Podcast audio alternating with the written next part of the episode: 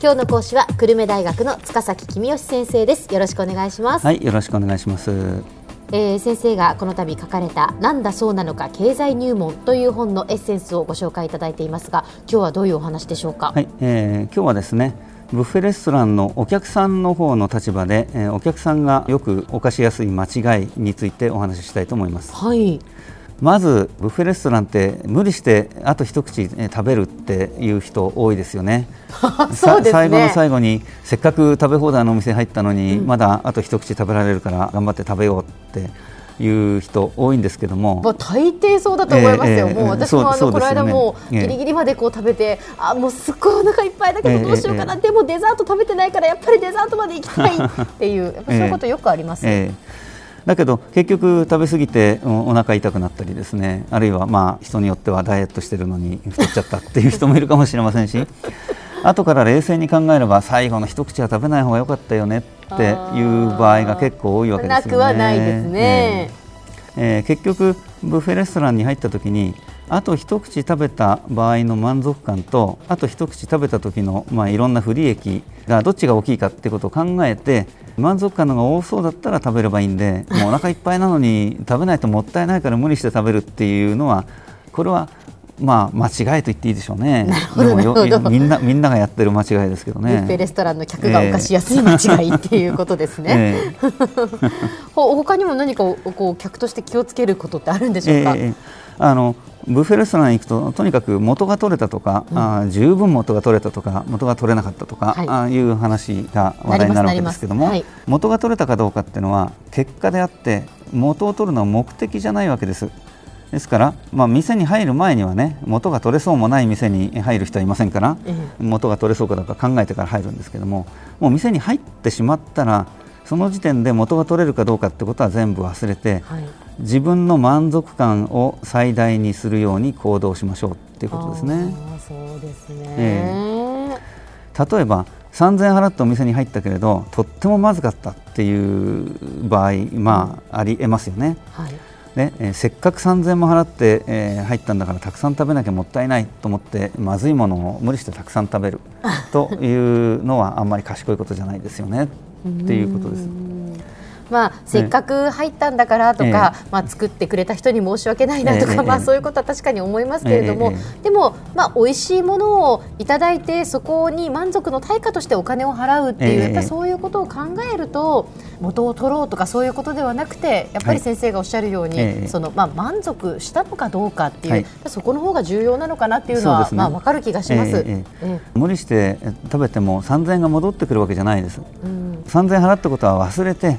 今から無理してここで食べるのか、家でお茶漬けを食べるのか、どっちがハッピーだろうってそれだけ考えて行動しましょうっていうことですよね。はい、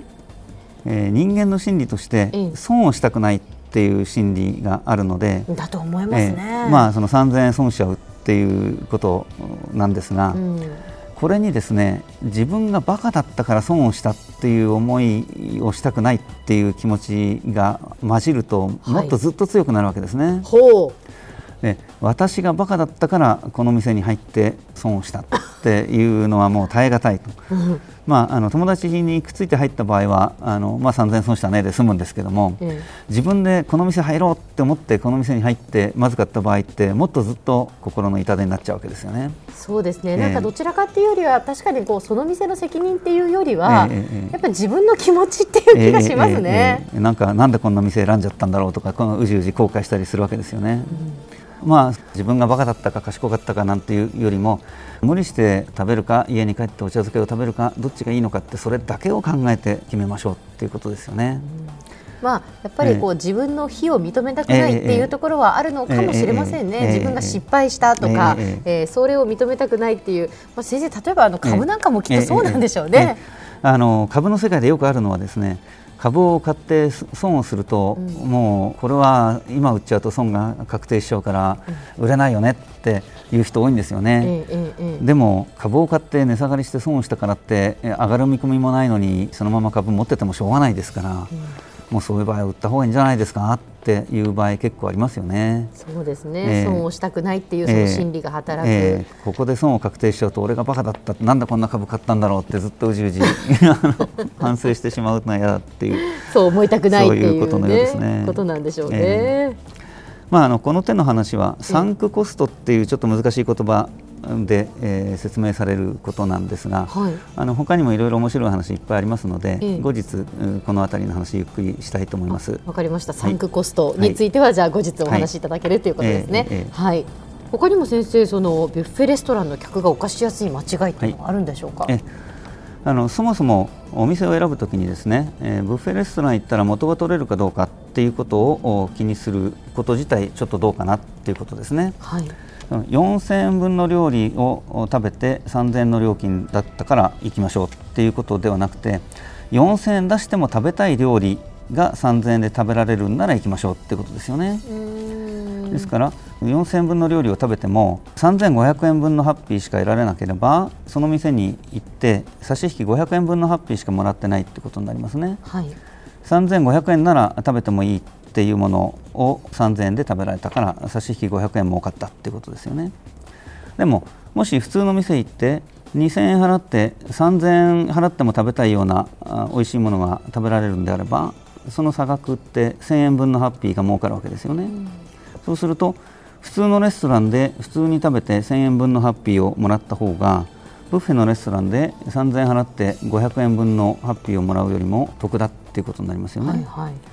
ですからあその場合は普通のレストランに行けばいいんで、えー、元が取れるからってブッフェレストランに行くっていうのはあ正しいことじゃないよねっていうことになります。ちょっとこれも複雑な話なんですが、えー、機械費用っていうこれも難しい言葉ですけども、はい、そういう話で面白い話いっぱいあるのでこれも後日ゆっくりとまたお話ししたいと思います。わかりました。後日よろしくお願いいたします、はい、では先生今日のまとめをお願いします、はい、食べ放題の店では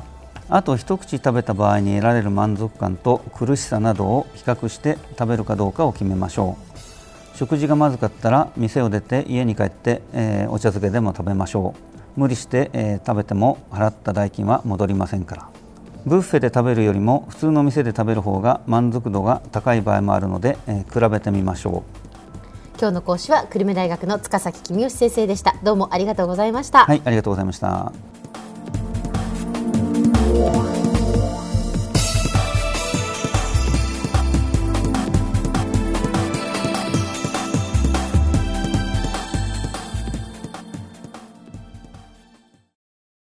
クゾクグイグイメラメラつながる。ゾワゾワ。ハラハラ。メキメキ。つながる。ズキズキ。モワモワ。ホカホカつながる。キリキリ。ザワザワ。キュンキュン。ガンガン。ワクワク。ウズウズドキドキ。